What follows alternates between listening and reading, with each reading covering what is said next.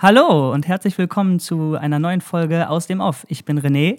Und ich bin Sean. Und heute wollen wir über die Verschmelzung von Film und Spiel reden und was passiert, wenn Spiele ein Film werden wollen. Und dazu haben wir uns drei Spiele ausgesucht, die wir uns ein bisschen genauer angeguckt haben. Das sind Heavy Rain, Beyond Two Souls und das Horrorspiel Until Dawn. Ähm, und wenn wir uns Spiele angucken und die Entwicklung von Spielen, sehen wir ja immer mehr, dass Spiele in den vergangenen Jahrzehnten eigentlich schon immer mehr wirklich Geschichten erzählen, die teilweise auch wirklich emotionale Geschichten sein können. Und oft sieht man dabei viel Inspiration aus Filmen. Und manchmal geht es wirklich so weit, dass Spiele schon fast wie ein Film wirken, also auch von den Kameraeinstellungen und von der Art, wie man da rangeht, so, so weit, dass manche Kritiker vielleicht sagen könnten, ist das überhaupt noch ein Spiel? Oder ist das schon mhm. ein interaktiver Film? Und ähm, ja, wir haben uns jetzt mal drei Beispiele ausgesucht, die diesen Tonus, glaube ich, ganz gut vertreten. Es gibt verschiedene Elemente, die diese Spiele alle ähm, gemein haben. Und das ist, wie gesagt, einmal diese filmische Erzählweise, dass man wirklich auch mit, man steuert nicht mit einer komplett frei beweglichen Kamera eine Figur oder aus Ego-Perspektive, sondern man bewegt zwar die Figur, man kann die Figur bewegen, manchmal aber auch nur sehr limitiert. Und das ist immer so aufgebaut, dass die Kamera dem Geschehen so folgt, dass eine gewisse filmische Atmosphäre erzeugt wird. Und der andere Aspekt ähm, ist, dass sehr viel mit, ja, mit richtigen Schauspielern gearbeitet wird, die mit Motion Capturing eingefangen werden und die man auch wirklich, wo man die Schauspieler auch wirklich wiedererkennt. Unter anderem Ellen Page zum Beispiel oder Rami Malek in Willem Until Dawn, Willem Dafoe. Und ein dritter Aspekt, der diese Spiele auch noch verbindet, ist, dass man die Möglichkeit hat, Entscheidungen zu treffen. Etwas, was ja dann komplett mit dem Filmischen bricht. Man kann die Geschichte, den Verlauf der Geschichte und die Figuren selber beeinflussen als Spieler. Ja. Ähm, Spiele haben erstmal angefangen mit sowas wie äh, Pong und Pac-Man, wo natürlich mhm. keine Geschichten erzählt werden, wobei es bestimmt Leute gibt, die sagen, doch, doch, da sind im Subtext ganz, ganz tolle Geschichten drin und wenn man zwischen den Zeilen lesen kann. Ähm, aber die grafische Revolution in Spielen hat ja dann irgendwann äh, die Möglichkeiten überhaupt gegeben, filmische Aspekte reinzubringen. Und da kamen ja dann immer mehr Spiele, die Cutscenes hatten. Genau. Und äh, ja, diese Spiele, die wir jetzt genannt haben, äh, Heavy Rain, Beyond Two Souls und Until Dawn, die sind ja fast schon nur Cutscenes. Äh, und was die Spiele halt auszeichnet, ist eben nicht das Gameplay, so wie es bei vielen anderen Spielen ist, wo man, äh, wie zum Beispiel bei Rocket League oder so, Spaß hat nur diese, diese, diese Autos zu bewegen oder nur diesen Charakter zu bewegen oder nur wie die Schießmechaniken bei irgendwelchen Ego-Shootern sind, sondern da geht es primär um die Geschichte, die erzählt wird und wie sie zugänglich gemacht wird. Denn das ist ja auch ein großer Unterschied zu Film.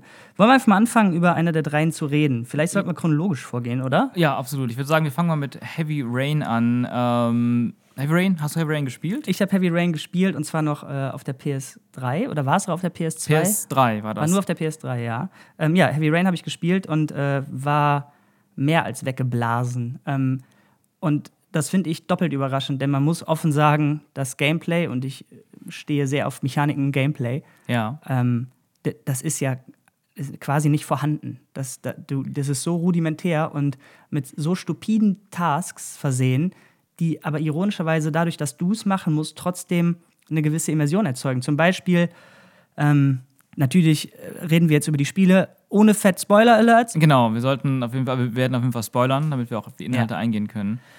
Ähm, genau, dann die, die Szene, wo du, äh, wo du quasi nachdem dein Sohn, glaube ich, dann. Vielleicht mal kurz erstmal ähm, grob erzählen, worum ja, es geht trotzdem. Ja, ne? genau, für, für jemanden, gerne, der, bitte. Heavy Rain ist ein, ein Spiel, das sich vor allem von Thrillern äh, inspirieren lassen hat, dem Genre Crime, Thriller und Psychothriller, würde ich sagen. Mm, ja, ja. Und es geht grob gesagt um eine Mordserie eines, eines, eines Kindermörders. Und die Hauptfigur, die man in der Geschichte spielt, ist der Vater von zwei Kindern, dessen Kind am Anfang des Spiels ähm, bei einem Autounfall ums Leben kommt. Und nach diesem Autounfall ist dieser Mann, ähm, der eigentlich verheiratet war, dann getrennt und hat ein, sehr, ein neues, sehr kleines, einfaches Leben angefangen mit seinem überlebenden Sohn. Und man hat vier verschiedene Figuren, die man ja auch wirklich aktiv spielt. Neben dem Familienvater, der seinen Sohn beschützen will, und auf der anderen Seite auch äh, dem Mysterium dieses Mörders auf die Spur kommen will, gibt es dann noch eine Journalistin, die man spielt, einen FBI-Agenten und einen Privatdetektiv, der angeheuert wurde von, ich glaube, einer Familie oder einer, einer Mutter, die auch ihr Kind gerade vermisst.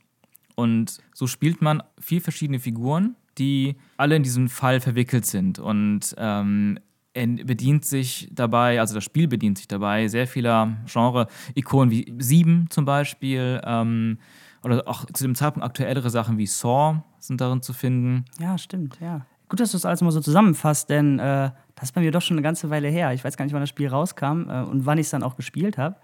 Worauf ich aber eben hinaus wollte, jetzt wo du das so schön zusammengefasst hast, ähm, eine der ersten Spielstunden hast du eine Szene, wo du dich einfach durch die Küche bewegst und äh, lernst so ein bisschen äh, seinen, seinen Charakter kennen. Da ist der Sohn, glaube ich, noch da, aber die Stimmung ist trotzdem schon ziemlich gedrückt und du machst im Grunde nichts weiter, als dich mit dem Steuerkreuz, äh, also mit dem Stick, fortzubewegen und ja, dann mit X äh, zu interagieren und dann zum Beispiel so etwas wie die Schublade aufmachen, das Besteck rausnehmen, äh, ja, zu genau. spülen. Und äh, dann sind da auch so Momente, wo du draußen mit deinem Sohn spielst. Und das ist halt alles mit ja, Quicktime-Events gemacht, wobei diese Quicktime-Events jetzt gar nicht das Wort Quick äh, beinhalten dürften, weil du die halt auch langsam machen kannst. Zu Quicktime-Events kommen wir, glaube ich, später. Aber worauf ich hinaus will, die, die Interaktion ist sehr stupide äh, im Gegensatz zu anderen Games und trotzdem sorgt das dafür, dass du diese Geschichte, weil du das Timing bestimmen kannst und so weiter und weil der Charakter einfach nichts machst, wenn du nichts machst, ähm, das, das erhöht die Immersion stark, oder? Würdest du das auch sagen? Absolut, genau. Also es ist ja, es ist ja so ein bisschen wie, ähm, also du gibst eben selber das Pacing vor, so wie du einen Comic vielleicht durchblätterst oder ein Buch liest, wo du auch selber entscheidest, wie, wie schnell oder langsam es vorwärts geht. Nur mit dem Unterschied, ähm, dass, dass du halt tatsächlich zum gewissen Grad Einfluss darauf hast, wie die Dinge verlaufen. Also ich glaube, um nochmal auf das zurückzukommen, was du beschrieben hast, diese Anfangsszene, die ja sehr harmonisch ist, die das Familienleben zeigt und die Steuerung quasi einführt mit dem häuslichen Alltag. Das hatte ich, habe mich damals, als ich das Spiel zum ersten Mal gespielt habe, auch auf der PlayStation 3 auch genau, ähm, habe mich das geflasht. Ich, also ich fand es irgendwie mutig, so anzufangen und es hat mich trotzdem halt auch gecatcht. Das war für also mich, mich was Neues einfach. Mich hat das weil ich halt eine ganz andere Form von Spielen gewöhnt war. Ich mhm. habe immer gehört, äh, ich dachte mir, okay, alle reden darüber, äh, jetzt versuche ich mir Heavy Rain. Das war halt das erste von solchen Spielen, die ich ja. gespielt habe. Und ich war schon ziemlich, äh, ja, ziemlich abgeturnt von dem Anfang, würde ich sagen. Ja. Die, die, also ich habe halt Shooter gespielt und actionlastige mhm. Sachen oder äh, Sachen, wo man einfach viele Inputs machen kann oder so. Und die Interaktionen, ja. die sind, sind ja fast schon lächerlich. Ich konnte erst nachher wertschätzen, was das mit mir gemacht hat. In dem Moment hat mich das äh, hat mich das nicht nur kalt gelassen, sondern da war ich echt genervt davon. Aber es hat sich halt krass, krass ausgezahlt, weil du halt diese Nähe dann zum Charakter aufgebaut hast. Ja. Ähm, ja, das, was du eben meintest, äh, dass man, dass man äh, den Verlauf des Spiels beeinflussen kann, das äh, sollte man vielleicht auch mal ein bisschen differenzierter erklären. Und zwar ähm, in dem Wechsel der Charaktere hast du äh, verschiedenste Szenen, wo Kämpfe passieren oder ja. Verfolgungsjagden passieren. Äh, auf jeden Fall sehr schnelle und hastige, äh, ich sag mal, Cutscenes, die du natürlich beeinflussen kannst mit diesen Quicktime-Events, wo dann ähm, zu einem bestimmten Zeitpunkt in der Cutscene äh, eine Taste aufleuchtet. Aber was noch viel interessanter ist, dass die die Sticks mit reingebracht haben und dass die Interaktion, ja. ähm, wenn du zum Beispiel äh, deine Zähne putzen solltest, dann musstest du den Stick halt, den rechten, in einer bestimmten Reihenfolge, ja. äh, bestimmten Geschwindigkeit drehen. Und das heißt, die haben für Quicktime-Events, finde ich, hatten die schon äh, ziemlich schwierige und anspruchsvolle Interaktionen da und auch Sachen, ja, die Sinn stimmt. gemacht haben, wie jetzt mhm. zum Beispiel bei dem Zähneputzen. Und ähm, wenn dann in so einer Verfolgungsjagd oder in einem Kampf diese Quicktime-Events kamen und man die nicht gut gemacht hat, hat das Spiel dir eiskalt Konsequenzen vor die Nase gesetzt. Denn ich weiß gar nicht, ob, ob das bei allen der Fall war, aber ich glaube, es konnten bis auf einen Charakter alle Charakter sterben. Richtig. Und ähm, das fand ich ganz spannend, weil ich ja, ich konnte recht gut mit diesen Quicktime-Events umgehen, aber was ich an dem Spiel auch spannend finde, oder diese Art von Spielen, ich habe das quasi zusammen mit einer Freundin gespielt, die mit Games so gar nichts an der Mütze hatte. Ähm, und sie hat dann irgendwann auch äh, mal gespielt und ihr sind halt reihenweise die Charakter halt abgeraucht, weil sie mit den Quicktime-Events nicht so gut klarkam. Ja. Und da habe ich erstmal realisiert, ach, warte mal, das kann auch anders ausgehen. Und naja, da baut sich halt so ein, so ein Entscheidungsbaum quasi auf. Und wenn du nach Stunde drei einen kompletten Charakter schon nicht mehr zur Verfügung hast und hat die Geschichte anscheinend trotzdem funktioniert. Also dieser Wiederspielbarkeitswert, was halt auch dann ein riesiger Unterschied zu einem Film ist. Du willst natürlich einen Film auch öfter schauen, aber es ist bei weitem nicht so interessant und vor allem nicht abwechslungsreich wie bei diesen Spielen. Äh, das fand ich auch damals unglaublich faszinierend. Die Tatsache, dass man sterben konnte und das war kein Game Over. Also gar nicht mal nur im Vergleich zum Film, sondern zu mhm. anderen Spielen. Weil jedes Spiel, wenn du in jedem Spiel stirbst, das Spiel ist erstmal vorbei und du fängst nochmal neu an. Du lädst einen Checkpoint. Ähm, und hier konntest du weiter spielen, obwohl jemand stirbt oder sogar fast Aber alle wie war, sterben. das denn, wie war das denn da? Ähm, hat er das sofort, sobald jemand gestorben ist, äh, in ein Safe-Game getan und das dann quasi gelockt? Das Spiel sollte eigentlich so gespielt werden, dass du nicht wieder irgendwo Ja. lädst. Und das ist ja auch eine Sache. Viele Spiele, die linear funktionieren, die, die kannst du ja meistens speichern, so oft und so viel du willst, Mhm. unter verschiedenen Save-Points, dass du auch mal sagen kannst, oh, ich habe mich jetzt irgendwie doch ein bisschen verrannt.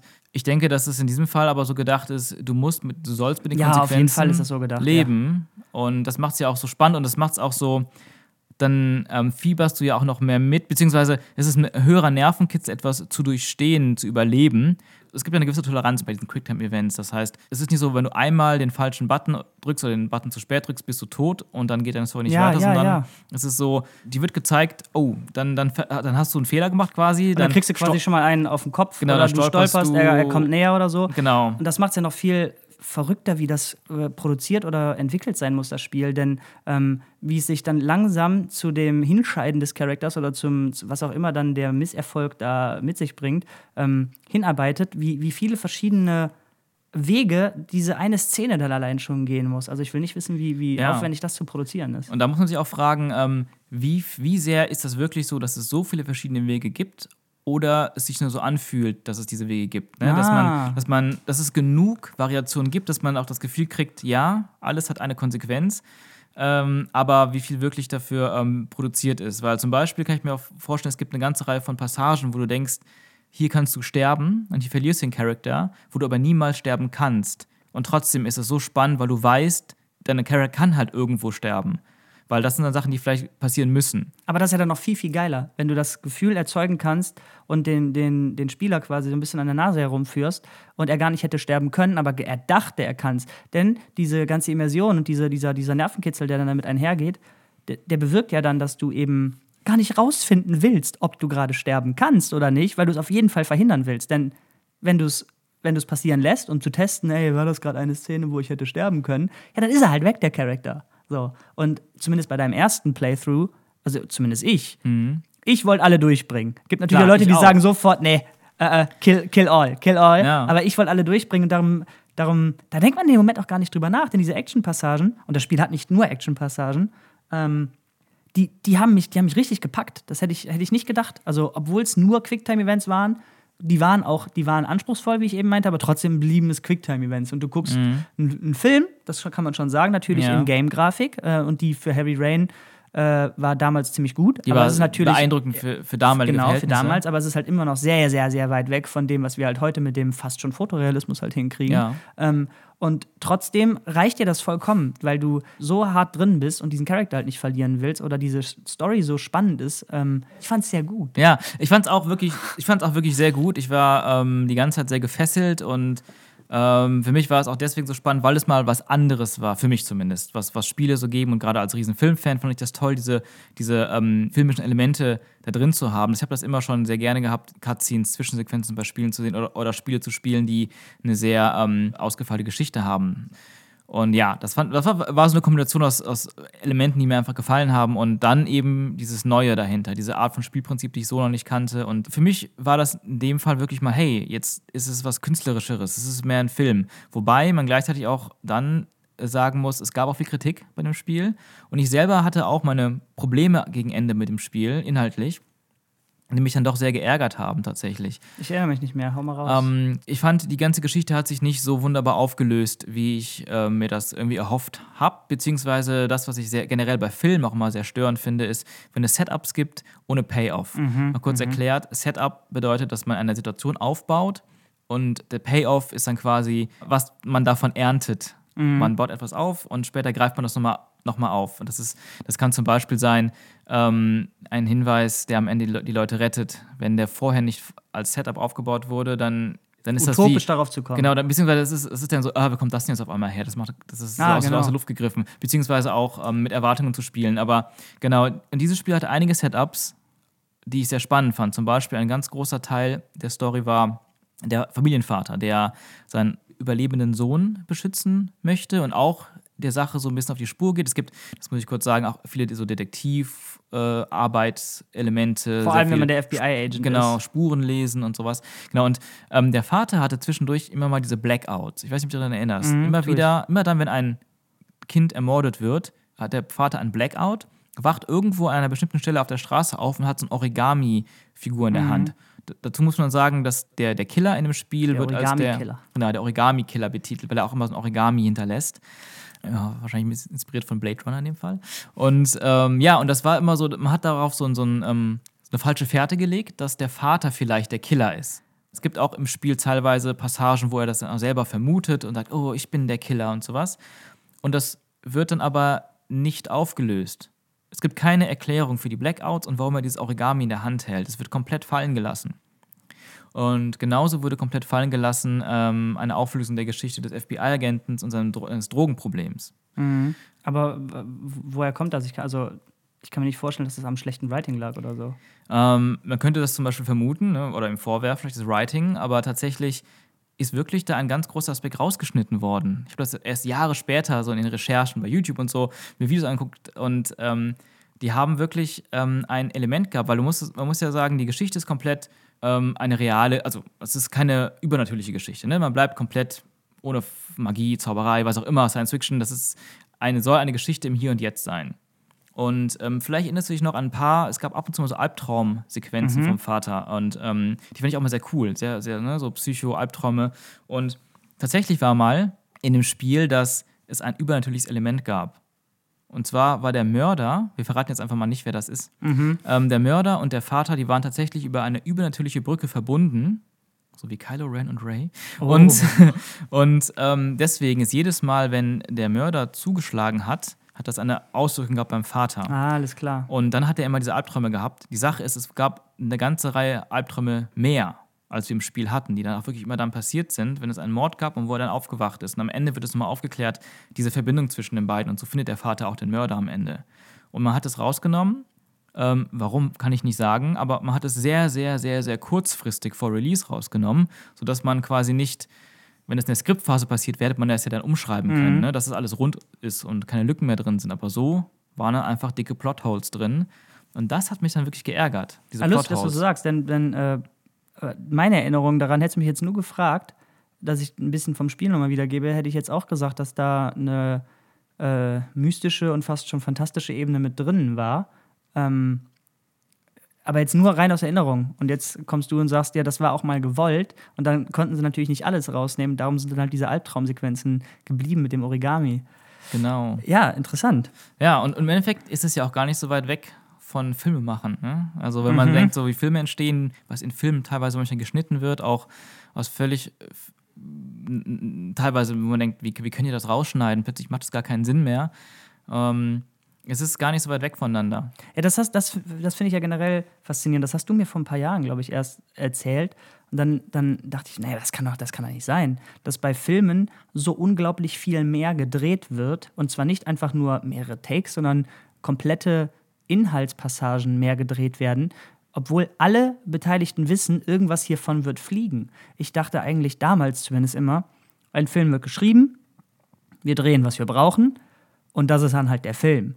Aber anscheinend ist das Skript sehr viel größer und dicker und danach wird dann damit jongliert und da schaut man, was funktioniert am besten, macht die Passage mehr Sinn. Äh, das, also ich kenne natürlich den Prozess dahinter nicht genau, wie man entscheidet, was da fliegt, aber wenn man sich allein mal die Deleted Scenes zu Star Wars Episode 7 reinzieht, das, was wir irgendwann mal gemacht haben, heiliger Biber, da ist schon einiges, Ja, was oder, oder inhaltlich Episode geflogen 8 ist ja auch sehr viel war, rausgeflogen. war Episode 8 mehr? ja, Wir haben auf jeden Fall mal zusammen eins Genau, gesehen, war wo ich, dann, wo ich 8, dann mhm.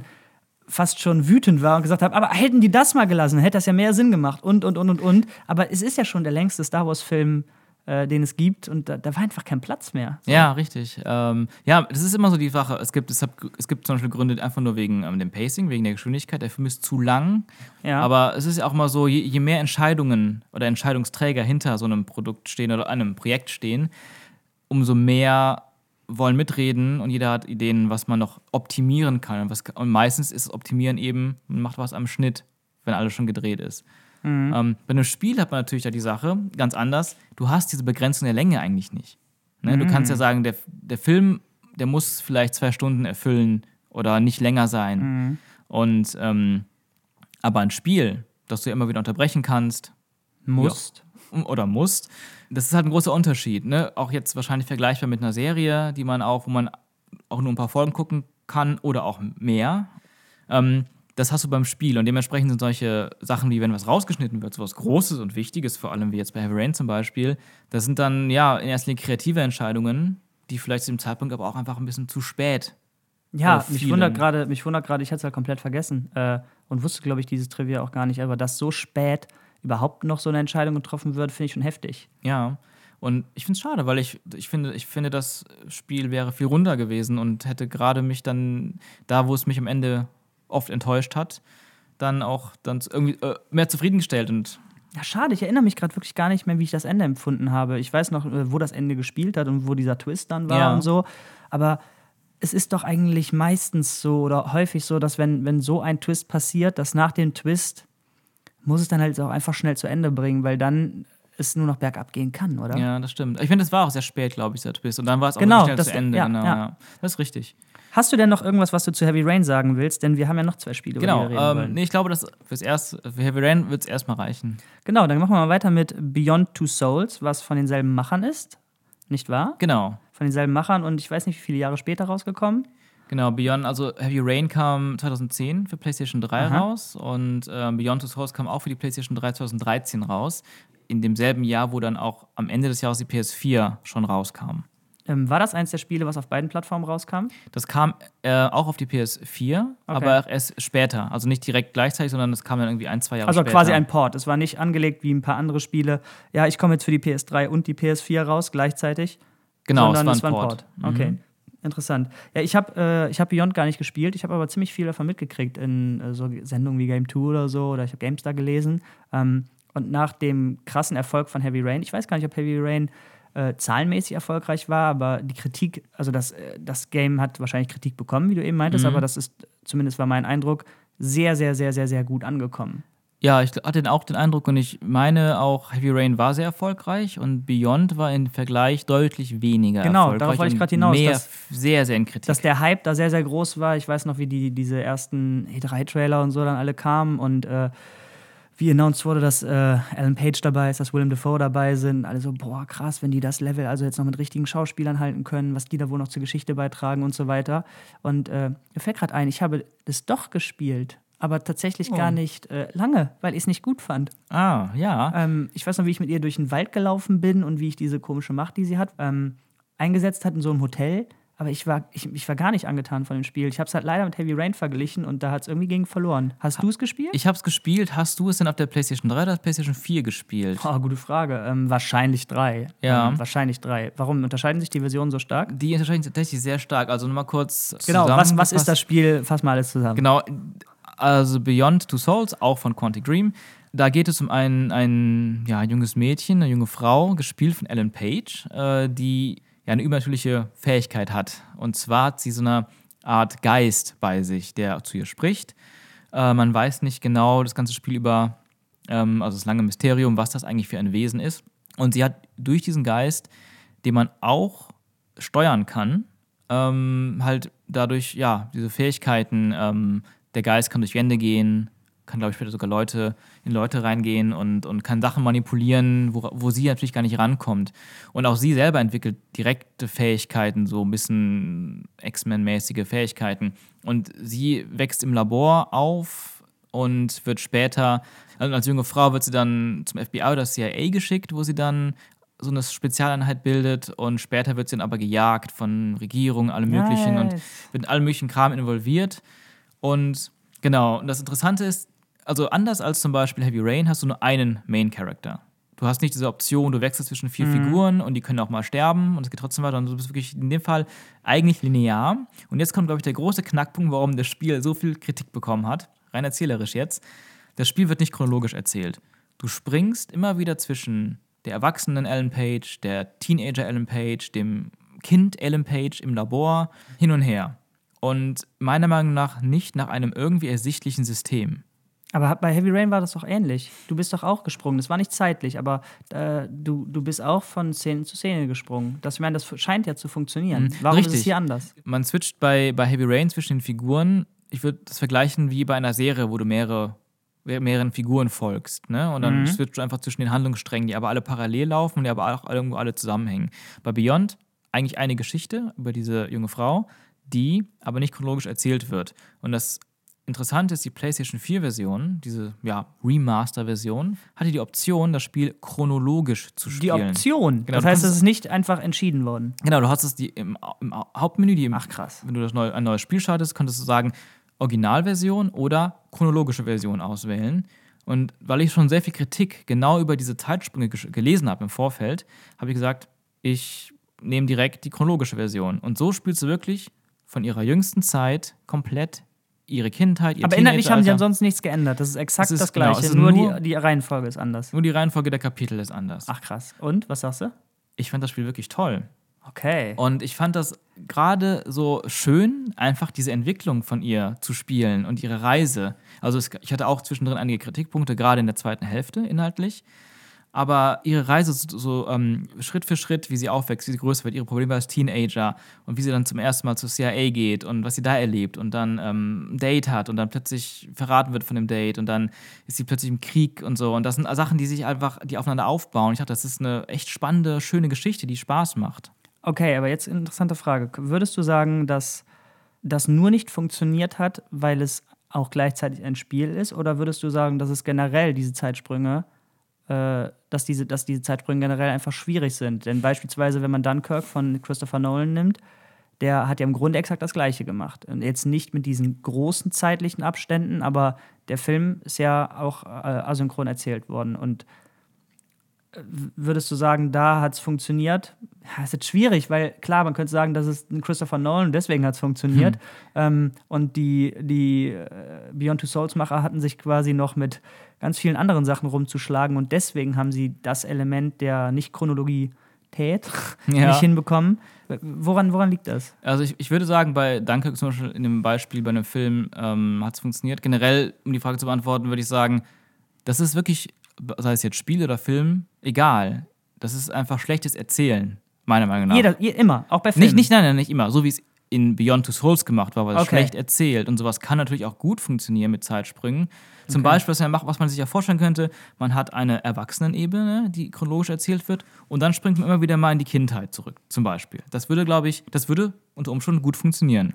Aber das Spiel ist komplett kreuz und quer im Springen. Ich sehe keinen dramaturgischen oder narrativen Sinn dahinter, das Spiel so aufzubauen. Und das ist vielleicht einfach nur so ein, also das ist einfach mal eine Vermutung von mir, vielleicht, der Regisseur David Cage, der auch diese ganzen Spiele gemacht hat, ähm, dass er vielleicht einfach einen künstlerischen Höhenflug hatte oder einfach gesagt hat, das muss noch art mehr artsy sein. Oder es ist, oder es ist genau, oder es ist der Druck, der kam, weil halt so eine hohe, hohe Erwartung an diesem Spiel äh, war, wegen dieses Erfolgs von Heavy Rain, das Konzept schon mal so gut funktioniert hat. Und jetzt hast du halt noch den Bonus, du hast diese, diese, diese bessere, viel bessere Grafik, die wahrscheinlich mehr, das mehr Budget für, für noch äh, geilere Animationen, für das ganze Motion Capturing und so. Und das war nicht nur Motion Capturing, das war nämlich auch Performance Capturing. Performance Capturing, ja. Nämlich ihr Gesicht äh, auch mit diesen vielen Punkten da und äh, Mhm. eine Kamera, die auf dein Gesicht zeigt, damit du, damit die Animateure äh, die Mimik mit einfangen können, was ja gerade, wenn wir von Film reden, äh, super, super wichtig ist, damit du eben Emotionen im Gesicht zeigen kannst, äh,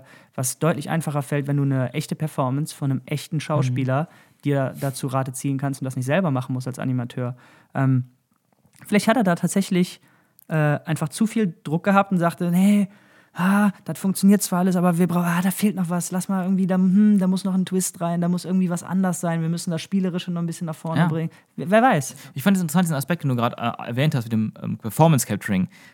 Weil auch hier, ne, wenn wir uns wieder angucken, wie erzählen Filme und wie haben Spiele erzählt, angefangen mit Pac-Man, Pong, über Super Mario, der die Prinzessin retten muss und immer weiter die Entwicklung und je besser die Grafik, umso mehr konntest du dann auch erzählen ähm, und darstellen und je mehr ähm, ja auch Genres sich entwickelt haben im Spielebereich, umso verschiedenartiger konntest du auch ähm, an Geschichten rangehen. Ein Adventure, ein Point-and-Click-Adventure konnte sehr gut klassisch Geschichten erzählen, besser als ein Shooter damals. Half-Life hat auf ganz eigene Weise die Geschichte um dich herum erzählt, ohne dass du als Charakter in irgendeiner Form wirklich interagiert hast. Und mit der Entwicklung der Technik, dem Performance Capturing, hast du, bist du jetzt an dem Punkt von äh, früheren Rendersequenzen mit, mit hakeligen Gesichtsanimationen bis hin zu wirklich echten Schauspielern, die der, diese Mimik wirklich fast eins zu eins rüberbringen können im Spiel. Und ich weiß, dass mir das auch sehr gut gefallen hat. William Dafoe und Alan Page in der verbesserten PS4-Grafik auch noch da einfach interagieren zu sehen. Das hat mir echt,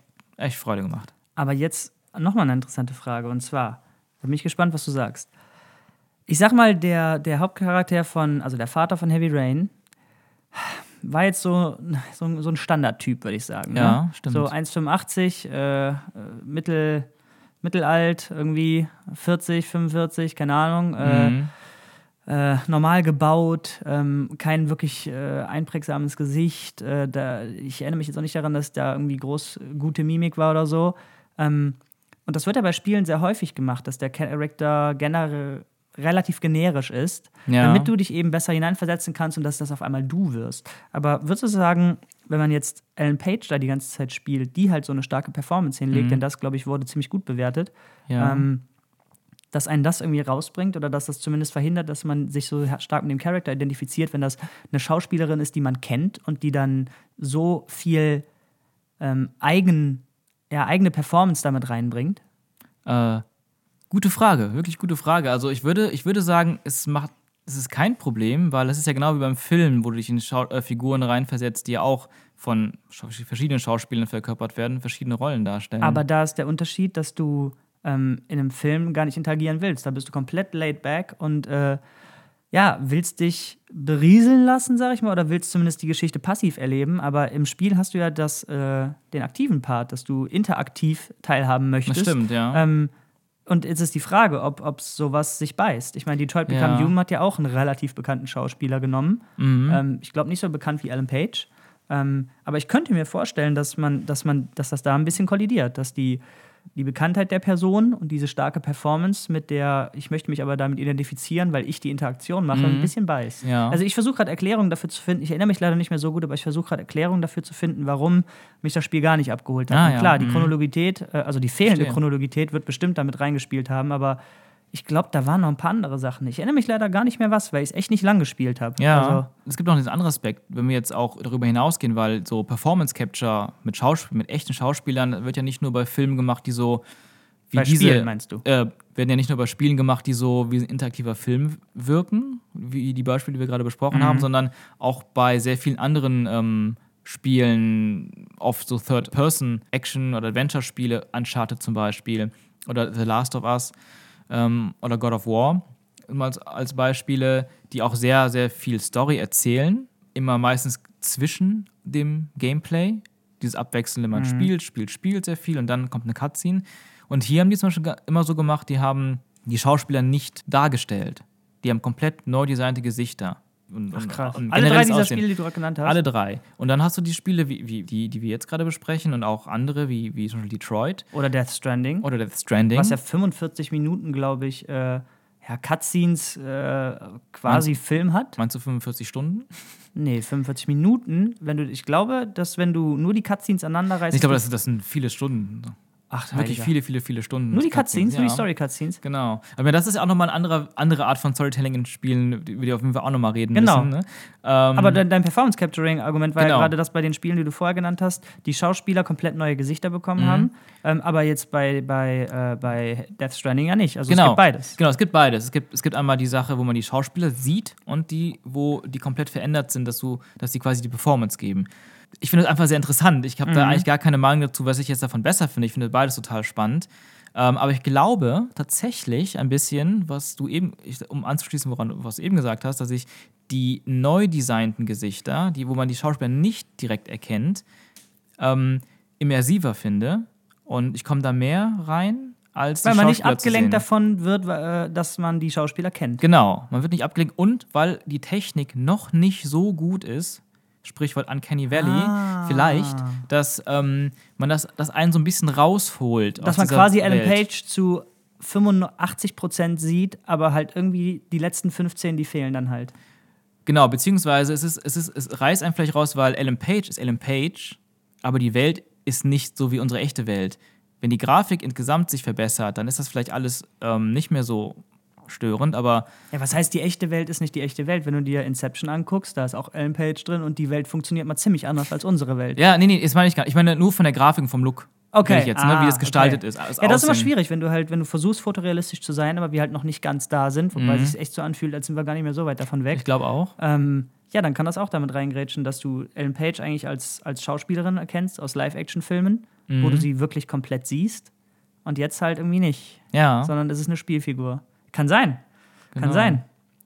Auf jeden Fall äh, finde ich das super, super aufregend, gerade weil die Grenzen ja immer mehr verschwimmen zwischen Filmmaking und Videogame-Making. Ja, jetzt unabhängig von dem interaktiven Part äh, äh, oder das, die, das Konzept von diesen drei Spielen, die wir jetzt besprechen, ähm, versucht sehr eng an Film zu gehen, ist ja, wie du schon gesagt hast, an fast schon allen dicken Blockbustern heutzutage, musst du ja äh, einen gewissen Cinema-Effekt mitbringen und halt die Geschichte sehr pompös oder zumindest äh, aufwendig produziert erzählen.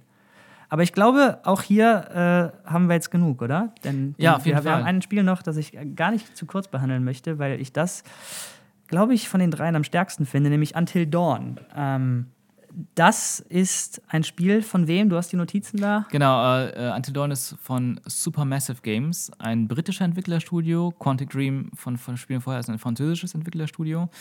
Und Until Dawn war auch ein exklusives PlayStation-Spiel für die PS4. Kam 2015 raus. Und da habe ich einen ganz interessanten Aspekt. Ich finde das Spiel nämlich richtig, richtig, richtig gut und ich habe es nicht gespielt. Das ich habe es mir nämlich angeschaut. Und zwar von vorn bis hinten und zwar von zwei verschiedenen Let's Playern. Und das war sehr, sehr, sehr beeindruckend, wie gut ein Spiel, das ich selbst nicht gespielt habe und noch nicht mal. Normalerweise ist ja so, wenn du ein Spiel nicht gespielt hast, aber du hast es erlebt, dann hat es jemand anderes neben dir gespielt, beispielsweise. Ja, Ähm, oder ist oft so. Ähm, oder ein Couch-Koop oder so. Und da hast du ja trotzdem einen gewissen Einfluss auf, was der Spieler tut. Weil du sagen kannst, nee, nee, nee, mach mal hier das, mach mal das. Und das hast du ja beim Let's Play gar nicht. Das guckst du komplett passiv. genau. Und ironischerweise ist dann nochmal eine Ebene on top gekommen, dass ich quasi mitgefiebert habe, oh, was wird er jetzt tun? Das heißt, der Let's Player ist nochmal als eigener Charakter mit seinem Kommentar und mit, seinem, äh, mit seiner Spielweise nochmal als eigener Charakter halt ins Bild gekommen. Und das hat erstaunlich gut funktioniert. Aber jetzt erstmal zu dem ja, Setup von dem Game. Äh, man kann, glaube ich, sagen, das ist so dieses, dieses klassische. Slasher-Horror. Das, das, das, so heißt das? Okay. Also, wir haben eine ähm, Gruppe von jungen eine Teenager-Gruppe, Ja. angehende, äh, angehende Erwachsene. Genau, ich weiß nicht, ob es Teenager sind oder schon junge Studenten, aber auf jeden Fall eine Gruppe von den klassischen jungen Horrorfilm-Gesichtern, die eine Nacht oder ein Wochenende in einer Waldhütte auf einem verschneiten Berg verbringen möchte. Und ich glaube, das Spiel wollte bewusst genauso klischeehaft sein wie die ganzen Filme, oder? Richtig. Es wurde im Spiel oft in einigen Kritiken damals vorgeworfen, zu viele Klischees zu haben, zu B-Movie zu sein, aber ich denke auch, das war 100% gewollt und deswegen macht es auch so Spaß. Ja. Willst du nochmal den Inhalt ein bisschen zusammenfassen? Genau, also ähm, es beginnt mit einer Art Prolog, wo diese Gruppe von Freunden ähm, einen, einen, einen Abend verbringt, aber so ganz befreundet sind sie nicht alle und die pranken da irgendwie so ein Mädchen, das in einen Jungen aus der Gruppe verliebt ist. Und ja, das eskaliert ein bisschen, das Mädchen rennt raus und ihre Schwester hinterher und scheinbar ist da irgendwo ein Killer unterwegs. Und bei der Flucht vor diesem Killer stürzen beide eine Schlucht und sterben. Ein Jahr später möchte der Bruder von den beiden, dem auch diese, dessen Familie gehörte, dieses Anwesen auf dem Berg, zur Verarbeitung des Traumas und des Todes ähm, seiner Schwestern nochmal alle einladen in die Hütte.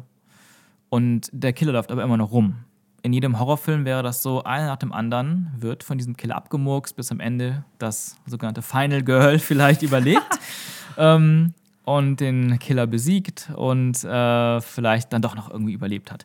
Aber das Interessante ist ja, dass wir darüber entscheiden, zumindest teilweise, wer überlebt und wer stirbt. Moment, es sind ja nicht nur, dass wir entscheiden, sondern es ist ähnlich wie bei Heavy Rain, dass es uns oft, weil wir Quicktime-Events oder so äh, nicht gut genug gemacht haben, äh, die Entscheidung genommen wird. Aber ja, es gibt auch Momente im Spiel, ähm, wo man selbst entscheidet, wer stirbt und wer nicht.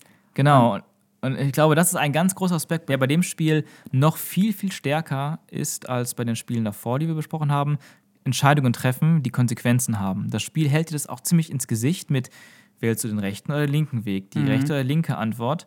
Und deswegen ähm, spielen auch Sachen eine Rolle wie, wie stehen Figuren zueinander. Der, ist, die eine ist eifersüchtig auf die, auf die andere, ähm, da gibt es Streit zwischen diesen beiden Typen und da gibt es irgendwie eine, eine, eine, eine alte Beziehung, wo irgendwas noch nicht ganz aufgeklärt ist und solche Sachen können eskalieren. Du kannst die Figuren weiter auseinanderbringen oder du kannst sie ähm, Figuren näher zusammenbringen, freundschaftlich. Und zum Beispiel kannst du irgendwo mal jemandem, den du nicht leiden kannst, nicht helfen. Und ganz, ganz am Ende des Spiels hilft diese Person dir auch nicht bei einer Sache, die um Leben und Tod geht. Ja. Aber da, als du der Person das erste Mal nicht geholfen hast, ging es ja nicht zwangsläufig um irgendwas, was äh, den Tod bringt, weil genau. die Person einem sonst nachher nicht, nicht helfen kann, sondern das Spiel ist auch gespickt mit irgendwelchen kleinen Sachen halt, wo, wo ja, wie Teenager, junge Erwachsene, weiß ich nicht, äh, sich halt dann gegenseitig ankeifen oder wo da so Streit sind oder äh, sich gegenseitig Streiche gespielt werden und äh, da springst du halt auch von Charakter zu Charakter und erlebst die Geschichte äh, halt auch sehr sprunghaft. Und da gibt es immer verschiedene Paarungen von äh, Charakteren. Ähm, und das Spiel ist schon deutlich actionlastiger als, äh, als Heavy Rain. Die, die Momente, die Pausen dazwischen sind viel kleiner und du hast, wenn ich mich recht erinnere, kein einziges Mal so eine richtige, ja, sag ich mal, Detektiv- oder Aufklärsequenz, wie es bei Heavy Rain zum Beispiel war. Richtig, genau. Man hat mehr dieses, man untersucht zwar auch hier und da mal die Umgebung nach ein paar Gegenständen und Hinweisen und ähm, genau wie du sagst, man hat verschiedene Figuren, acht verschiedene Figuren tatsächlich. Und auch hier das Spielprinzip, es können bis auf eine Figur eigentlich alle sterben bis zum Ende. Du kannst das Spiel trotzdem durchspielen. Nee, es können alle.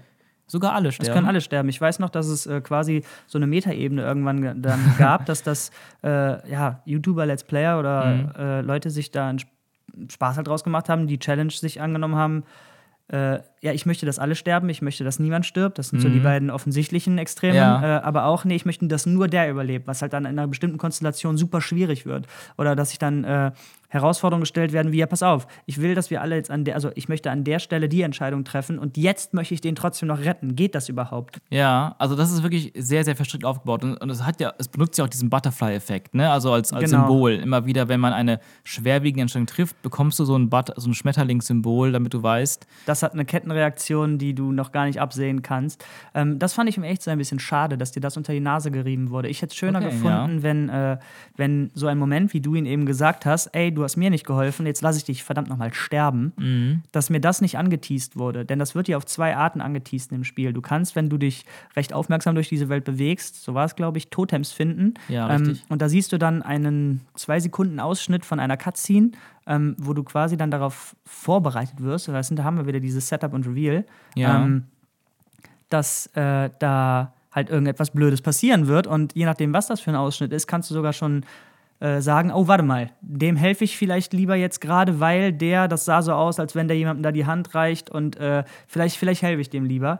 Ähm, und dass wenn du jetzt eine Entscheidung da in dem Spiel triffst, wo du gar, die gar nicht so zwingend als Entscheidung inszeniert ist, mit diesem, wir warten und dann ist links und rechts und das äh, wackelt alles so. Ja. Ähm, da gibt es ja Sachen, wo es nicht so klar definiert ist, aber dann, wenn der Schmetterling kommt, weißt du, oh oh, Ah, okay, das ja. war gerade eine von den Dingern. Und ich hätte es schöner gefunden, wenn, wenn das viel überraschender kä ja. käme mit dem, ach, warte mal, ja. der hilft mir jetzt nicht deswegen. Denn ich finde, die Story selber hätte das genug erzählt. Aber anscheinend hatten sie irgendwie Angst, dass man dass es untergeht, dass es an deiner Entscheidung vorher gelegen hat, dass er dir jetzt nicht hilft und es deswegen mit diesen beiden Systemen halt versehen hat. Mhm. Wobei das zweite System mit dem Totem ja eher dafür ist, dass du diese Sachen halt verhindern kannst. So, das soll dir wahrscheinlich helfen, also dein Ziel halt zu erreichen. Mhm. Entweder es ist, äh, ich möchte alle durchbringen oder ich möchte ja. niemanden durchbringen. So. Ja, also ich, ich bin auch nicht so der größte Fan von dem Totem-System gewesen tatsächlich, aber dieses Butterfly-System finde ich trotzdem interessant, weil es dir direkt so ein bisschen auf die Finger haut und dir eigentlich so ein bisschen zeigt, wie ernst jede Entscheidung ist und du halt nicht einfach nur irgendwie durchläufst.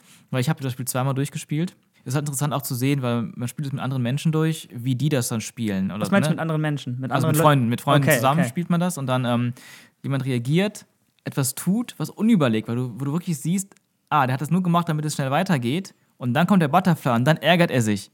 Aber man kann es nicht rückgängig machen. Nee, nee, genau. Aber dann, aber dann merkst du, oh Mist, ich muss das nächste Mal ein bisschen mehr aufpassen, weil ja, ja. es wird einem so ins Gesicht gehalten. Das fand ich eigentlich sehr, sehr cool. Und ja, okay. Genau, ich glaube, es, ist so ein bisschen dieses Ding mit den Klischees, mit diesen doch ein bisschen B-Movie-Figuren, die sehr einfach zu verstehen sind und diesen Dingen, die, wie diesem Butterfly, dass man einfach all diese äh, Systeme und die Wirkungen einfach sehr, sehr deutlich macht. Und das macht es auch wirklich spaßig. Und ich finde auch einen Aspekt sehr, sehr, sehr, sehr spannend bei dem Spiel, ähm, wo du sagst, du hast das Spiel ja geguckt bei YouTube und ich habe das ähm, Spiel gespielt, teilweise selbst, teilweise mit Freunden.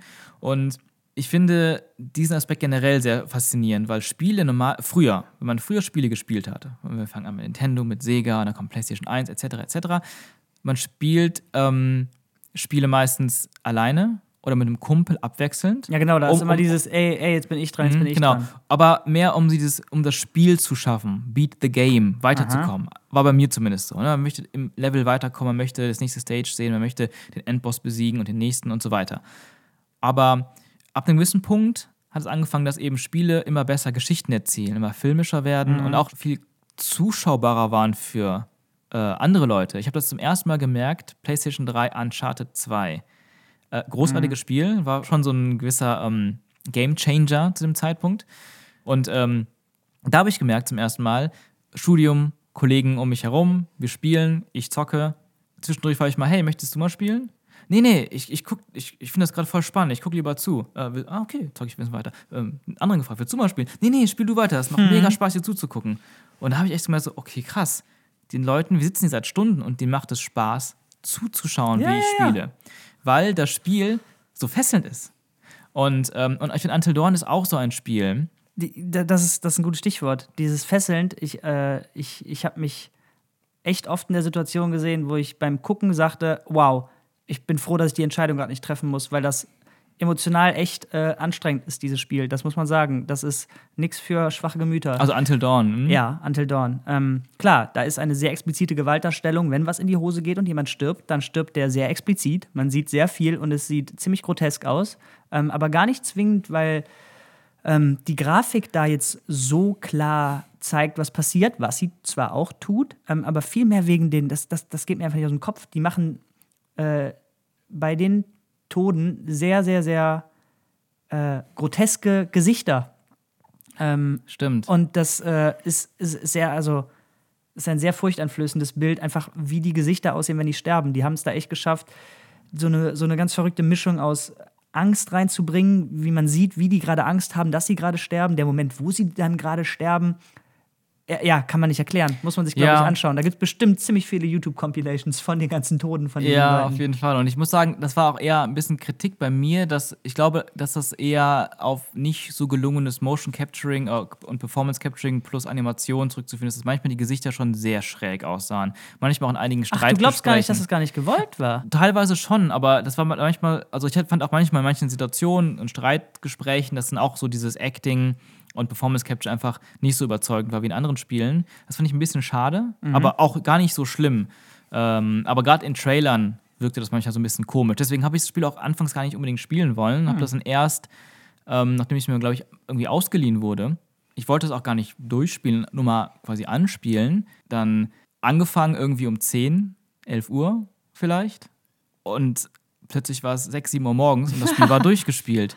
Ähm, und das Spannende daran finde ich, dass es eben wirklich an der fesselnden Geschichte für mich lag. Und für mich, das muss ich eigentlich nochmal kurz sagen, ich war absolut geflasht. Geflasht davon, dass ein Spiel mich durch seine Story so fesselt, dass ich nicht aufhören konnte, es zu spielen bis zum Ende, obwohl es dann schon 7 Uhr morgens war. Aber würdest du nicht sagen, dass die verrückt, also vielleicht ist das auch wieder zu lange her, aber war die Geschichte nicht wirklich genau das, was man aus diesen, aus diesen Slasher-Filmen kennt? War, war die Geschichte wirklich so, ab, so top-notch? Also ich glaube, mein Eindruck ist, dass das viel mehr an, den, an der Immersion lag, die die hingekriegt haben, äh, durch diese gute Umsetzung. Denn, denn was sie filmisch gemacht haben, war halt einfach gut. Es war besser als alles, was ich vorher in Spielen gesehen habe, ähm, was Schnitt angeht, was Pacing angeht, was Vertonung angeht irgendwie und die Mimik von den Leuten. Aber dieser Aspekt, den du eben meintest mit den Entscheidungen und, und die, äh, die Auswirkungen, dieses Gefühl mit, oh mein Gott, alles, was ich hier tue, hat Konsequenzen, hat das nicht viel mehr getragen als die Story Ähm, selber? Das hing alles zusammen, würde ich sagen. Aber für mich war das, das immer noch das Allerstärkste, das Treibendste wirklich.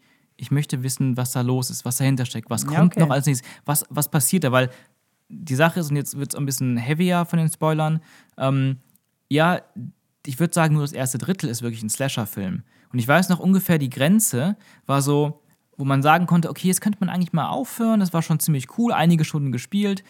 Dann ist ein Charakter, ähm, auch sehr cool, so ein Charakter, ein bisschen Klischee, aber der am Anfang so eher so ein Arschloch-Charakter ist und später ein ziemlich cooler Hero-Charakter wird, der dann alleine irgendwie da durch den Wald wandert und plötzlich so eine Irrenanstalt entdeckt. Und plötzlich, wow, neues Setting, neues Kapitel aufgemacht. Und dann kam ja irgendwann nochmal ein größerer Twist, dass was ganz anderes dahinter steckt. Und dann muss man immer weiter und immer weiter bis zum Ende. Okay, vielleicht erinnere ich mich einfach nicht genug.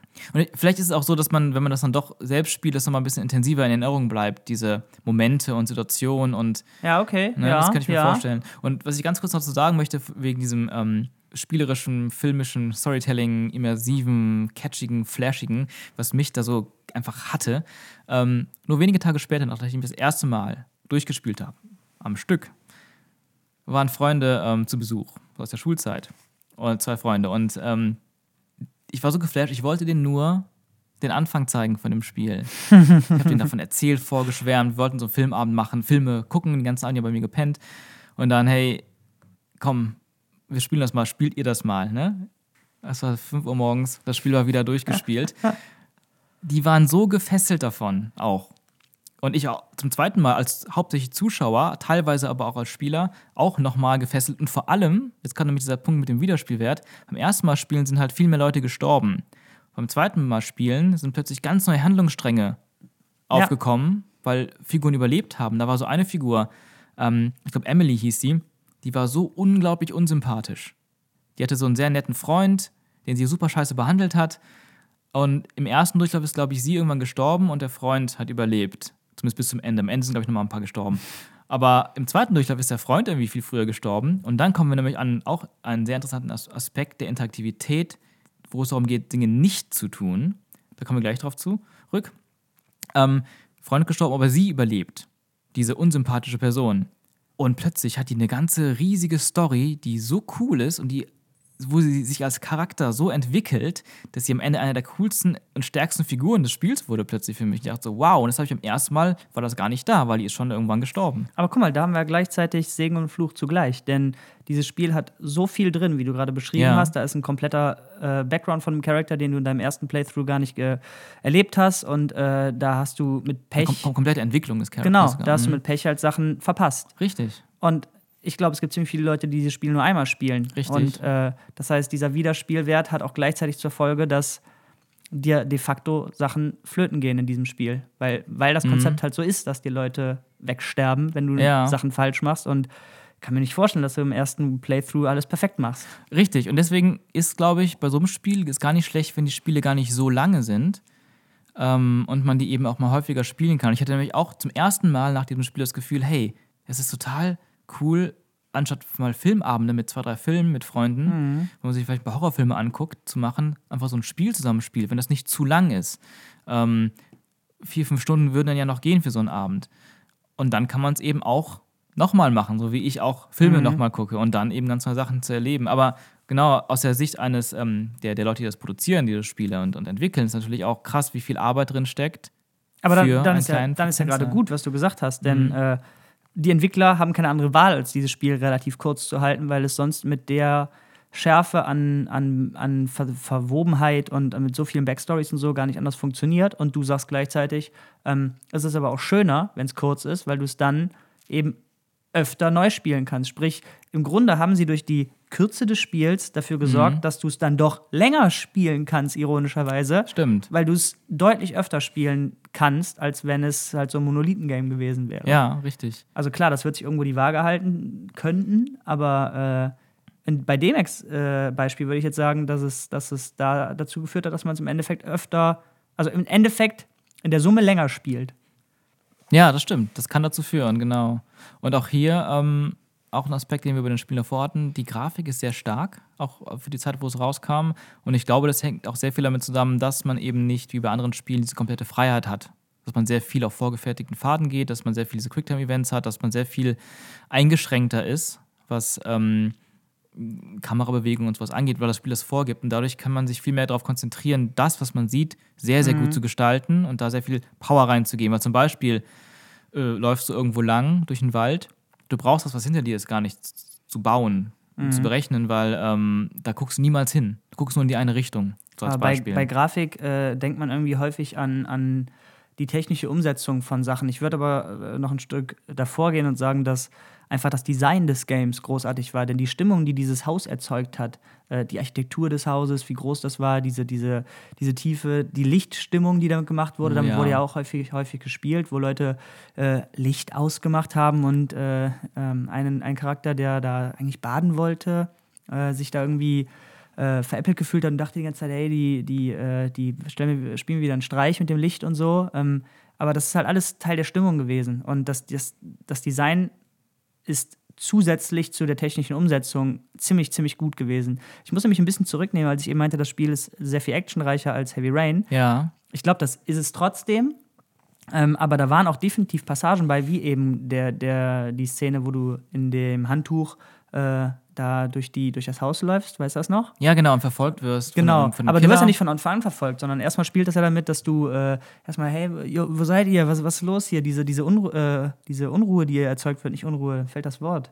Ähm, dieser Unmut, der erzeugt wird durch die Stimmung, ähm, wie er bei Horrorfilmen ja normal ist, weißt du, erst der Aufbau und dann knallt irgendwann, sondern Mhm, genau. hier musst du aber halt, wie schon bei Resident Evil oder so, musst du jetzt dich bewegen. Und ich war auch hier wieder froh, ich muss mich jetzt mit der nicht bewegen, weil ich gerade nur zuschaue. So. Ja. Denn ich, ich hätte jetzt nicht die, die Traut, jetzt dahin hinzugehen, weil es halt irgendwie sehr viel immersiver war als, Ja. ein, als, ein, als ein Film. Und das ist auch super spannend. Also ich finde, das- da hast du schon Passagen, wo du dann mit, mit ich glaube, das ist dieselbe, die auch ähm, im Handtuch unterwegs ist. Ähm, Hayden Panettiere, ich weiß nicht genau, wie der Name ausgesprochen wird. Übrigens, Rami Malek, Oscar-Gewinner, spielt auch mit im Spiel. Äh, sehr cool. Und ähm, aber mit ihr läufst du dann vor dem Killer weg und hast dann zum Beispiel die Möglichkeiten, du rennst und rennst und rennst. Ich weiß gar nicht, ob, das, ob die automatisch rennt oder ob du selber rennst, aber dann ab, ab einem gewissen Punkt irgendwie durch den Keller nach rechts drücken, versteck dich hinterm Schrank, nach links drücken, renn weiter. Und das eine kann zum Tod führen.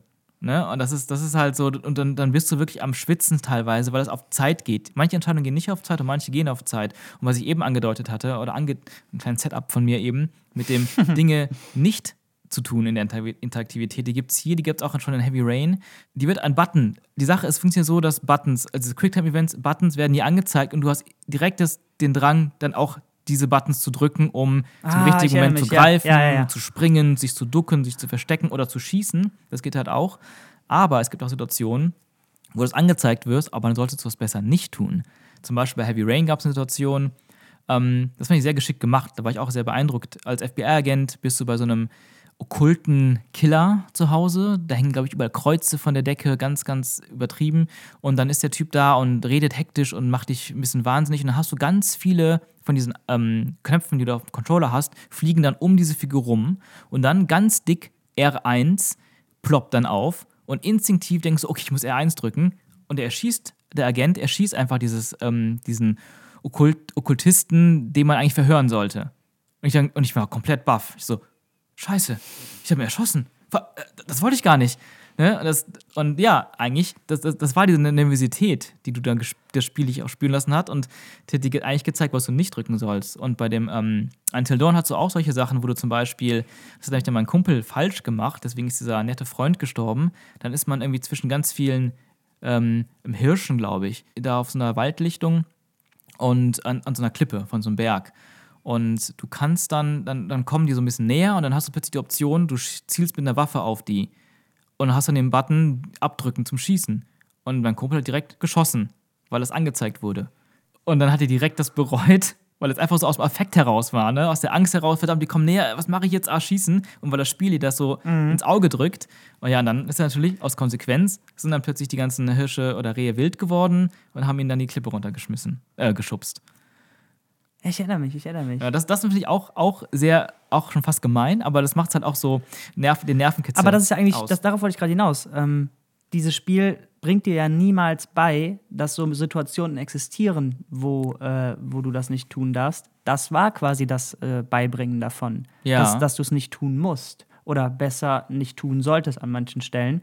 Ähm, und das finde ich sehr viel cleverer gelöst als, oh, wir blenden jetzt äh, als, als ja, quasi Ebene über dem Spiel einen Schmetterling ein oder Mhm. wir öffnen ein Menü, wo wir eine, eine Sequenz in so einem Totem sehen, was sich ja, Ja, quasi ja. eigentlich komplett rausbringt, sondern da hat Stimmt. das Spiel dir selber gezeigt, so, das hast jetzt verkackt, aber jetzt weißt du Bescheid, du musst nicht alles machen, was wir dir ins Gesicht werfen. Ja, ja, richtig. Ähm, wobei ich glaube, dass man das am Anfang irgendwann mal auch kurz das gesagt so? bekommen. Ich bin mir nicht sicher, aber ich glaube, da gab es irgendwann mal so eine Sache, wo man am Anfang so, so, so scherzhaft, hey, ich habe eine Kanone dabei, lass mal auf ein paar Dosen schießen. Stimmt, Und dann ist da ja. so, sind da so ein paar Vögel und dann, dann kannst du auf die Vögel schießen oder eben nicht. Und dann, dann sagt das Spiel, glaube ich, auch, bla bla bla, Dinge haben Konsequenzen, Ah, auch wenn sie nicht tust. schade. Ich glaube, das war so. Schade. mhm. Schade. Aber unabhängig davon, wenn das nicht so wäre, finde ich es auch ziemlich genial, weil im Endeffekt geht es halt nicht nur darum, mach das, was wir dir vors Auge halten, sondern denk nach, was du machst. Ja, aber ich finde es halt trotzdem spannender, wenn man es äh, ohne Ja. einen, einen Text gelöst hätte, Ja. Mhm. der dir explizit sagt, ey, du musst nicht alles machen, sondern wenn das Game dir das selber beibringt. Aber klar, ich erinnere mich jetzt auch, wo du sagst, an diese, an die Vogel, äh, an, Mhm. an das Vogelschießen oder Dosenschießen oder was es da war. Ja, genau. Ich äh, muss wirklich sagen, Until Dawn war jetzt so, wenn man sagt, so diese Generation der Konsolen, eins meiner großen Highlights. Ich merk das schon. Von der Playstation zumindest, neben Bloodborne. Da werden wir auch mal drüber reden. Aber ähm, ja, ich, ich, ich wünschte mir auch, dass sie da eine Fortsetzung mal machen. Weil ich Oh. finde, also ich, weißt du das nicht? es ist nichts bestätigt oder offiziell. dass das Studio hat jetzt zum Beispiel aktuell ein ähnliches Spiel Ah, da- rausgebracht. darauf das ich Man, okay. Man of Medan oder Medan oder so. Das ist quasi so eine Art Kurzhorror-Geschichte. Ist dasselbe Prinzip, aber in viel, viel kürzer und auch mit kleinerem Budget als Anthology-Serie, dass man dass die Du meinst das auf dem Boot? auf dem Boot. Ich habe selber nicht gespielt. Ich habe nur sehr, sehr Negatives davon gehört. Ja, und ich finde es schade, dass sie nicht mit dem, wieder mit einem hohen Budget einen zweiten Until Dawn mit einem neuen Setting machen. Das, das finde ich. Vor allem verstehe ich nicht, wie, wieso. Das Game ist doch ziemlich durch die Decke gegangen, oder? Ähm, das kann ich nicht genau sagen. Ich glaube, das war medium erfolgreich. Ich weiß, dass die Kritiken damals nicht so gut waren, aber dass es halt von denen, die es gespielt haben, sehr positiv angenommen wurde. Okay, aber was sind dann die Kritiken gewesen? Weißt du das zufällig? Denn Ähm, äh, also ja, sollten ja in der Regel sollten Leute, die das Spiel auch gespielt haben, die Kritiken machen. Ja, Äh, und wenn du also- sagst, die Leute, die es gespielt haben, fanden es gut. Ja, also ich meine so Leute, die es dann auf YouTube gespielt haben, Let's Okay, Plays okay. oder Le- Leute, mit denen man gesprochen hat, wie wir jetzt beide zum Beispiel, uns darüber unterhalten. Weil ich meine in Kritiken zum Beispiel oft gelesen zu haben, es wurde kritisiert, dass es so B-Movie, so viele Klischees, bla Mm, bla bla ist mhm. oder schlechtes Acting und so, wo ich dann dachte, ja, aber ist es nicht irgendwie auch so ein bisschen der Style? Das ist das, was, was die wollten? So ein bisschen mit diesem Ja gut, aber da kann ja, dann kann man es ja trotzdem kritisieren. Aber du hast ja eben eigentlich sogar, ich erinnere mich leider doch nicht mehr so gut, wie es scheint, aber du hast ja eben gesagt, wo ich meinte, ist es nicht eigentlich eine Standard-B-Movie-Story gewesen, meintest du, ja, warte mal, aber eigentlich kam da dann relativ schnell auch, ähm, ja, jetzt haben wir aber die B-Movie-Sache hier verlassen und wir bringen trotzdem ein paar neue Sachen Mhm. Stimmt. rein, dass sie quasi zuerst damit spielen wollten, ey, das ist hier das voll der Standard-B-Movie-Kram. Ja. Und dann, nee, ist es doch nicht, wie zum Beispiel Evil Dead, Ja, der stimmt. Film. Ähm, vielleicht, ja, vielleicht muss man es auch differenzieren. Vielleicht sind es eher die Figuren, die ein bisschen mehr B-Movie sind und, Ja, und die sind- ja, die definitiv. Ne? Genau, die Figuren, aber die Story ist halt einfach, es sind sehr viele Klischees drin verarbeitet in der Story. Ja. Aber teilweise fand ich dann aber auch ganz bewusst, Ja, auf jeden Fall bewusst. Und ich fand das eigentlich sogar positiv, denn Eben. Äh, die Ironie ist halt, dass du diese Klischees schon tausendmal gesehen hast, aber noch nie so. Und noch nie so durftest du selber daran und noch nie Ja. hast du jetzt die Entscheidung getroffen. Genau. Ähm, und dadurch haben die halt eine andere Dimension gekriegt. Und warum dann nicht etwas nehmen, was man schon kennt? Äh, ja, ich, Genau. ich, fand, ich fand's gut. ich fand es nämlich deswegen auch gut, weil du dann sehr schnell reinkommst, auch in die Figuren. Du hast nicht das Gefühl, oh, acht Figuren, wenn die alle unglaublich komplex sind. Aber so, es war sehr einfach, ähm, diese Entscheidungen zu treffen, beziehungsweise es war einfacher ähm, zu verstehen, warum man diese Entscheidung treffen muss. Jetzt bin ich doch mal interessiert daran. Wir haben jetzt gerade schon auf Man of Medan oder wie das Spiel heißt, äh, da sind wir gerade drauf kurz Mhm. zu sprechen gekommen und das ist ja nicht so gut. Also Äh, ich habe es selber nicht gespielt, aber ich glaube, die Kritiken waren nicht Also ich habe mir ein bisschen besonders was tatsächlich dazu angeguckt Mhm. und, äh, und habe auch ein paar Sachen so im Internet aufgeschnappt und das kommt halt nicht so gut an. gut. Ja, Und es ist Schade. schon faszinierend wie Heavy Rain, mega Erfolg, Beyond Two Souls hat nicht funktioniert. Until Dawn, weiß ich nicht, wie groß der Erfolg, auf jeden Fall kam es bei dem, was ich davon gesehen habe, ziemlich gut an. Und Ja. wir beide finden es ja gerade ziemlich geil. ja. Ähm, und nicht direkt der Nachfolger, aber das nächste Spiel von diesem Entwicklerstudio, meh, so meh. Mhm. Und jetzt bin ich halt neugierig, erstmal, warum gibt es nicht so viele Spiele von diesem, sag ich mal, Genre? Ja. Und wie geht es mit diesem Genre jetzt weiter? Gute Frage. Denn was ich mir auf jeden Fall vorstellen kann, ist, dass diese Form von Spiel sehr, sehr schwer zu produzieren ist. Und damit meine ich gar nicht ähm, ja, die reine die reine Produktion, was jetzt Assets und die Programmierung und äh, den ganzen Kram dahinter angeht, sondern vielmehr das, das Schreiben, das Entwickeln der Story, das Entwickeln der Charaktere, das Zusammengreifen, das irgendwie dieses, die, die, dieses riesige Konglomerat irgendwie handeln. Ähm, das ist zumindest ein Grund, den ich mir vorstellen kann, warum es davon nicht so viele gibt. Ja, ich glaube auch deswegen ist das sind solche Sachen sehr lange in der Produktion. ähm, viele Jahre. Das Writing stelle ich mir unglaublich kompliziert vor. Ich glaube auch sehr spaßig, aber ich glaube auch ab einem gewissen Punkt ist das wirklich fast schon mehr Programmieren im Schreiben, dass diese ganzen mhm. Möglichkeiten funktionieren überhaupt. Und ähm, ein, ich glaube, ein Spiel, was nochmal einen draufsetzt in diesen ganzen Möglichkeiten, ist dann wieder von ähm, Quantic Dream und dem Macher David Cage, von den Machern von Heavy Rain und Beyond, das neue Detroit Become Human. Äh, ein Science-Fiction-Spiel über Androiden. Da will ich jetzt gar nicht so sehr drauf eingehen. Ich fand es ähm, wieder deutlich besser als Beyond. Mhm. Ähm, und es geht mehr in Heavy Rain. Du hast auch drei verschiedene Figuren, die du abwechselnd spielen kannst. Ähm, und auch hier können wieder mindestens zwei sterben. Oder nee, maximal auch zwei sterben. Hauptsache einer überlebt. Ähm, du kannst es durchspielen. Aber ähm, du hast wirklich riesen Möglichkeiten. Und da habe ich mir natürlich auch hier online die boah, unzähligen verschiedenen Enden anguckt und die Stories können so komplett in andere Richtungen verlaufen, dass ich es echt nicht fassen konnte. Das, das muss ein massives Drehbuch gewesen sein und ähm, auch hier wieder der Aspekt, schade, irgendwo kann man das sagen, wenn man das dann doch nur einmal spielt, der Spieler kriegt nur 20% von dem mit, was die da gemacht haben, von dem Spiel, oder 30%. Und der andere Aspekt, der mir einfällt, die haben ursprünglich auch gesagt, die wollten wieder vier Characters haben, wie bei Heavy Rain, haben gemerkt, das ist zu kompliziert mhm. mit den ganzen abhängigen Entscheidungen, haben nur drei genommen. Aber was ich gerade sehr interessant finde, du hast gesagt, das Drehbuch muss unglaublich kompliziert sein.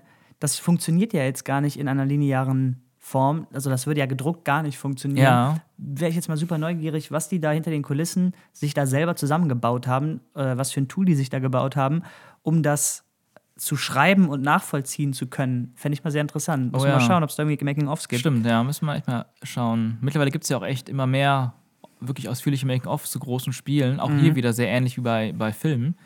Ähm, super spannend. Ja, ich bin auch gespannt, was da noch für Spiele kommen. Zumal ja jetzt in den letzten Jahren das ganze Machine Learning, Deep Learning, oh. äh, Artificial Intelligence Ding äh, sehr viel größer wird. Bin ich mal gespannt, ab was für einem Punkt wir unter Umständen nicht mehr diese Drehbücher vorgefertigt haben müssen und von Menschen geschrieben haben müssen, sondern wo sich das nach gewissen Regeln, wie auch immer man das dann umsetzt, selbst ergibt. Denn dann sind ja quasi unendlich Möglichkeiten äh, bei so einem Spiel möglich. Stimmt, ja. Ähm, und dann kannst du auf einmal fünf, sechs, sieben Charakter da einbauen und einfach mal aus Spaß gucken, was macht denn jetzt der Algorithmus damit? Was kommt dabei für eine Geschichte ja, raus? Und, gruselig. Äh, ja, gruselig schon, aber. Äh, aber auch spannend. Ja, aber dann, dann, äh, dann kannst du aber ziemlich viele Abende mit Freunden machen, wo du das spielst, weil ja. du dann. dann gehen dir die Möglichkeiten halt einfach nicht aus. Ja, hast recht. In diesem Sinne würde ich sagen, äh, sind wir fertig, oder? Ja, würde ich auch sagen. Okay. Ähm, ich habe wieder Bock, was zu zocken, auf jeden Fall. Ja, äh, vor allem müssen wir das Spiel jetzt mal spielen, denn vielleicht traue ich mich ja dann auch mal ran, das selbst zu spielen. Stimmt, guter Punkt. In diesem Sinne, bis zur nächsten Folge. Ja, Auf Wiedersehen. Macht's gut, Leute.